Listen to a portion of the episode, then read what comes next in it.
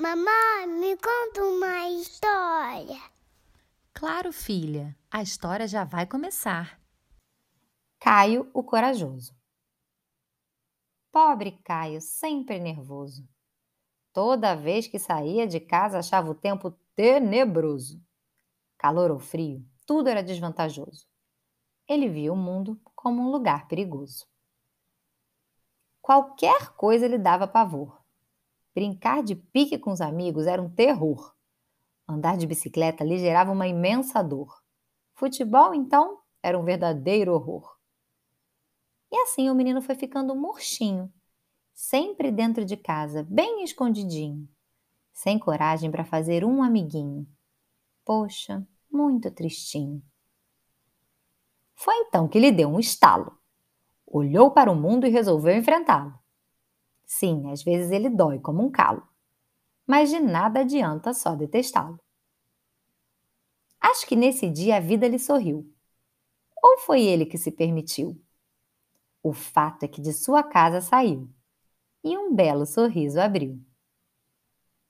Aquele menino que só se achava medroso, que pensava não ser nada talentoso, de repente entendeu que era valioso. E assim se tornou Caio, o corajoso. E ter coragem não é tão simples assim. Precisamos ter coragem para dizer sim e coragem para dizer não quando estamos afim respeitar o que é importante e fim. Ter coragem é ir mesmo com medo. É numa manhã gelada se levantar da cama bem cedo. É abrir mão de um querido brinquedo. É ter a habilidade de guardar um grande segredo. Ter coragem é muito mais do que ser forte. É como enfrentar seu grande ídolo no esporte. É tentar dar para a vida um norte. E de vez em quando, só contar com a sorte.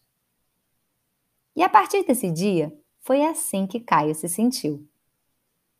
Depois que do seu casulo se despediu e ao mundo se reuniu.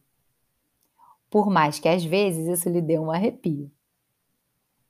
Caio, corajoso, entendeu que não está aqui só de passagem, que se esconder da gente mesmo é uma bobagem. Afinal, como disse o poeta em sua mensagem, o que a vida quer da gente é coragem. Se você gostou, curte e compartilha.